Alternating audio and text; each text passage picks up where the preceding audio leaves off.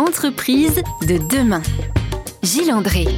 Comme chaque semaine, je suis très heureux de vous retrouver pour cette émission Entreprise de demain, où nous allons cette fois-ci non pas envisager le développement de l'entreprise, le management des hommes, le développement de la production, nous allons nous concentrer sur une dimension humaine, un outil dont nous disposons tous et qui est, peut-être l'oublions-nous, très important dans nos communications, dans la vie perso bien sûr, mais surtout aussi dans la vie professionnelle et nous allons nous intéresser à cette dimension-là avec Dimitri Repérant. Bonjour Dimitri. Salut Gilles. Dimitri, vous êtes spécialiste de la voix, coach de la voix, expert de la voix, comment dit-on? Oui, euh, on peut dire tout ça. Expert euh, de l'influence par la voix parce qu'on peut influencer nos relations, donc nos vies professionnelles, nos résultats professionnels par la voix. Eh bien oui, c'est notre outil numéro un d'influence. Comment devient-on président? En faisant adhérer des personnes à notre image et à nos valeurs, à notre programme, à nos idées, grâce à notre voix. C'est donc cet outil d'influence que nous allons aborder ensemble pendant cette émission Entreprise de demain. À tout de suite, Dimitri. À tout de suite. Entreprise de demain. Gilles André. Ravi de vous retrouver comme chaque semaine pour cette émission Entreprise de demain où nous allons à la rencontre d'experts, de spécialistes qui nous donnent leur vision, leur regard, leur, leur inspiration de ce que peuvent être nos attitudes, nos développements dans les entreprises de demain. Aujourd'hui, un angle inédit, celui du travail de la voix avec Dimitri Repérant. Bonjour Dimitri. Bonjour Gilles. Dimitri, vous nous avez dit tout à l'heure, euh, cette voix, c'est un outil important euh, pour nos relations, pour euh, notre vie professionnelle. On l'a une fois pour toutes et on fait avec, ou alors elle est, elle peut fluctuer, elle serait le reflet de qui nous sommes et de nos émotions? Alors déjà, on l'a pas tel quel. Hein. Enfin, on est et on est dans un certain environnement qui va développer notre voix une certaine culture, euh, des personnes euh, qui euh, sont dans une, une certaine certain type d'éducation. Tout ça va engendrer et transformer notre instrument. Et on perd d'ailleurs dans les premières années de notre vie 80% de notre capacité phonatoire. On perd ouais. dans, pendant les, quand on est enfant? Oui, pour pouvoir s'adapter à une langue et à une culture. Voilà. Donc, donc notre voix, elle se transforme, elle n'est pas simplement innée, bien sûr, il y a une sorte d'instrument qui est là au départ, mais euh, c'est comme une matière qui se transforme euh, au fil du temps, des âges, et qui est bien sûr, il y a une énorme transformation à, la puberté, au moment où les hormones, parce que c'est un organe hormono-sensible, et donc au moment où les hormones euh, commence à exploser dans, le corps des, jeunes gens, là, la voix se transforme. Chez les hommes, il y a une, descente d'une de, octave. Qu'est-ce qui fait cette gravité d'ailleurs de la voix des eh hommes ben, C'est la testostérone. En fait, ce qui transforme l'instrument, c'est la testostérone. Et donc, euh, c'est très facile d'ailleurs, si on est un trans euh, femme qui veut se transformer en homme, il suffit de prendre des, cachets pour transformer sa voix. Ce qui est beaucoup plus difficile dans le sens inverse, puisqu'on ne peut pas aller dans le sens inverse de ce qui a été fait. Donc pour les hommes, il y a une rééducation. Euh, pour les trans hommes qui veulent devenir femmes, il y a souvent des rééducations vocales.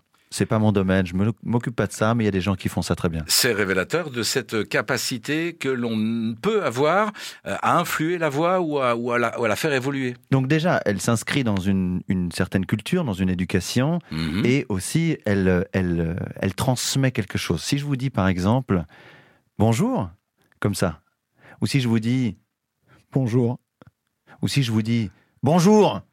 Ah, je me sens pas reconnu de la même manière. C'est pas la même chose que ça va provoquer en face. Donc, euh, il y a certes euh, le mot qui est là. On peut d'ailleurs l'écriture. C'est pour ça qu'elle peut être tellement trompeuse l'écriture et qu'il y a beaucoup de gens qui se prennent le bec à cause de mails ou en fait ils comprennent pas l'intention qu'il y a derrière. Ou le SMS. Le SMS c'est un outil de le SMS d'interprétation hâtive et dangereuse. Parce que en fait on imagine la voix qu'il y a derrière et donc l'intention parce que c'est la voix qui porte l'intention. La voix porte l'intention, elle reflète l'état d'esprit que l'on dans lequel on est et que l'on que l'on partage Exactement. Elle, elle reflète euh, qui on est et d'ailleurs euh, donc là il y a une lecture après en face. Euh, nos cerveaux sont si bien faits qu'on peut analyser à travers la voix l'état psychologique et émotionnel de, des personnes en face de nous. À quelqu'un qui voudrait se montrer très sûr de lui, il y a parfois des petites vibrations qui nous font deviner qu'elle n'est pas si sûre d'elle que ça. Quoi. Exactement. La voix, certains disent, ne trompe pas quand les paroles trompent. C'est que derrière le son, alors après on peut devenir tellement expert de la voix qu'on va être comme un bon menteur, savoir se mettre dans l'état pour qu'au bout du compte, eh bien, même si moi je peux manquer de confiance à un instant T, eh bien, ma voix ne va pas du tout indiquer ça parce que j'ai su maîtriser l'instrument. Je vous soupçonne, vous d'ailleurs, Dimitri Repérant, euh, d'être euh, spécialiste de la voix et donc d'être capable de cacher vos émotions, alors que pour beaucoup, euh, bah, les émotions sont plus fortes que la maîtrise que l'on a de la voix peut-être. Alors, j'ai pas l'idée de cacher mes émotions, j'ai l'idée de faire avec et non pas de me laisser emporter par mon émotion, mais de moi en fait aller euh, prendre l'endroit où je veux aller et faire avec l'état dans lequel je suis, mais savoir où est-ce que je veux aller, quelle émotion je veux créer, et être en capacité de faire appel à ce que je désire comme émotion. Vous êtes en train de nous dire, Dimitri, que l'on peut travailler et utiliser sa voix pour euh, pour amener notre interlocuteur à, à ressentir une émotion qu'on voudrait lui faire passer. Donc le sécuriser, le rassurer. Euh, voilà qui va intéresser tous les gens de communication qui nous écoutent. Vous allez nous expliquer ça, si vous voulez bien, dans quelques instants. À tout de suite. à tout de suite. Entreprise de demain. Gilles André. Retour dans le studio d'Erzen Radio avec Dimitri Repérant qui nous parle donc de la voix qui nous fait prendre conscience euh, non seulement que la voix révèle notre état, mais que l'on peut et, si vous voulez bien, Dimitri, nous expliquer comment, euh, l'utiliser, cette voix, pour en faire un, outil qui, qui va ou rassurer ou faire passer un message plus, comment dire, comme on le souhaite, plutôt que comme on le subit. Exactement. Donc, euh, il y a ce qu'on appelle la prosodie. La prosodie, c'est la musique du langage. Donc c'est véhiculé par la voix. La mélodie, le rythme, le tempo, les nuances, l'articulation. Tout ça, c'est la prosodie. En fonction de cette prosodie, on va engendrer quelque chose. Alors, de façon naturelle, si jamais je vous dis bonjour, vous vous dites quoi sur moi? Ah bah c'est plutôt agréable, souriant, je me sens bienvenu. Voilà, sympathique, euh, en général c'est ce qu'on dit. Et quelle que soit la langue, euh, d'ailleurs, euh, c'est cette intonation qui va faire... Voilà, c'est la prosodie, c'est cette intonation qui va provoquer l'état en face. Si je vous dis l'inverse, quelque chose qui va pas être, qui va pas monter, mais plutôt descendre. Bonjour. J'ai un entretien de recrutement là. Voilà, on est face à quelqu'un qui peut-être porte l'autorité ou qui est sûr de lui, qui est affirmé, mhm. n'est-ce pas? Et donc euh, ça, ça a été vérifié, ce qui est intuitif chez nous, par des scientifiques. Jean-Julien Aucouturier, qui est directeur de recherche au CNRS, a vérifié ça en 2018, qu'il y avait une prosodie commune qui engendrait euh, ça. La commune euh, à, tout le monde ou à toutes les langues? À tout le monde et à toutes les langues. En dépit des langues, il y avait une musicalité de, de la parole qui provoquait en face que on allait avoir euh, une, envie de, rentrer en contact, une sympathie, et l'autre qui va provoquer qu'on va avoir l'impression qu'on est face à quelqu'un qui est affirmé. Et, vous vous dites, euh, l'on peut, euh, tenant compte de ça, faire évoluer sa prosodie. Voilà, et donc moi, mon travail, ça a été notamment de théoriser ça pour pouvoir l'expliquer de façon très, très facile à des personnes en entreprise, pour leur travail, pour qu'ils puissent en fait euh, mettre euh, en, comment, en application une voix qui va être une voix sympathique. Peut-être avant que vous nous décriviez le détail des exercices, vous intervenez dans les entreprises, mhm. vous animez des ateliers, vous délivrez des conférences sur cette prise de conscience des nuances de voix et que l'on peut avoir un vrai travail sur la voix. Les conférences, ça c'est vraiment comme une prise de conscience, comme ici, là, les, personnes peut-être qui nous écoutent ont, peut-être une prise de conscience sur le fait qu'ils ont un, pouvoir extraordinaire dans leur gorge. Un pouvoir extraordinaire. mais oui, parce que c'est grâce à ça qu'on se déploie dans le monde et que notre parole, notre parole c'est nous en fait, c'est notre identité.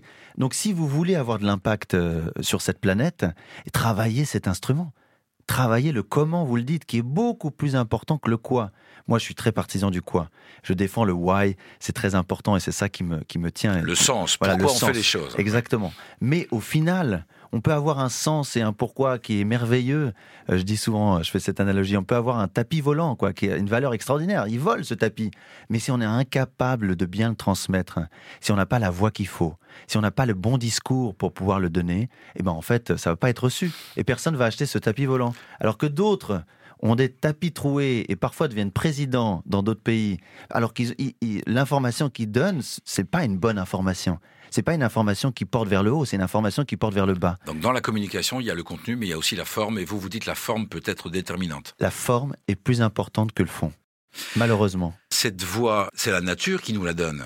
Donc on peut la travailler dans, le, dans la prosodie, ce que vous décriviez, mais elle est ce qu'elle est finalement, on ne peut pas la changer, si? Ah si, on peut la changer. Parce qu'on s'est installé dans une place. Alors c'est comme un, monsieur qui serait euh, énorme, euh, obèse depuis 30 ans. Il fait 120 kilos. Et un jour, il se dit, j'en ai assez, c'est terminé, je ne veux plus être obèse.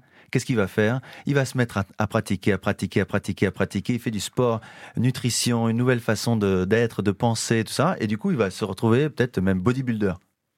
Mais en soi, euh, si jamais on lui disait, mais non, mais ça c'était ton corps, c'est ton corps, quoi. Mais non, il dit, il y a une capacité de transformation, c'est pareil. On peut changer notre voix. Euh, vous nous dites que l'on peut, si l'on n'est pas satisfait de sa voix ou heureux de sa voix, on, peut travailler à la faire évoluer et obtenir celle qui nous correspond Exactement. Et cette correspondance, elle travaille sur deux choses et, et ça c'est intéressant parce que souvent on a du mal à s'écouter les gens qui s'enregistrent et qui s'écoutent, souvent ils sont là, oh là, là je déteste cette voix. Quand on la découvre au début, on est, on est, un peu surpris. Donc il y a besoin d'avoir cette double, double, comment, double regard, le, le, le, regard presque ou la perception, je dirais, intérieure de nous quand on parle, d'aimer cette voix-là, mais aussi d'apprendre à aimer ce qu'on appelle le miroir vocal, cette voix qui est enregistrée et donc reçue par les autres. Vous allez, si vous voulez bien, Dimitri, après cette pause musicale, nous expliquer comment on peut jouer justement sur cette voix et comment on peut bah, élargir sa palette, la palette que vous proposez de développer dans vos, dans vos conférences. Très bien. À tout de suite. À tout de suite.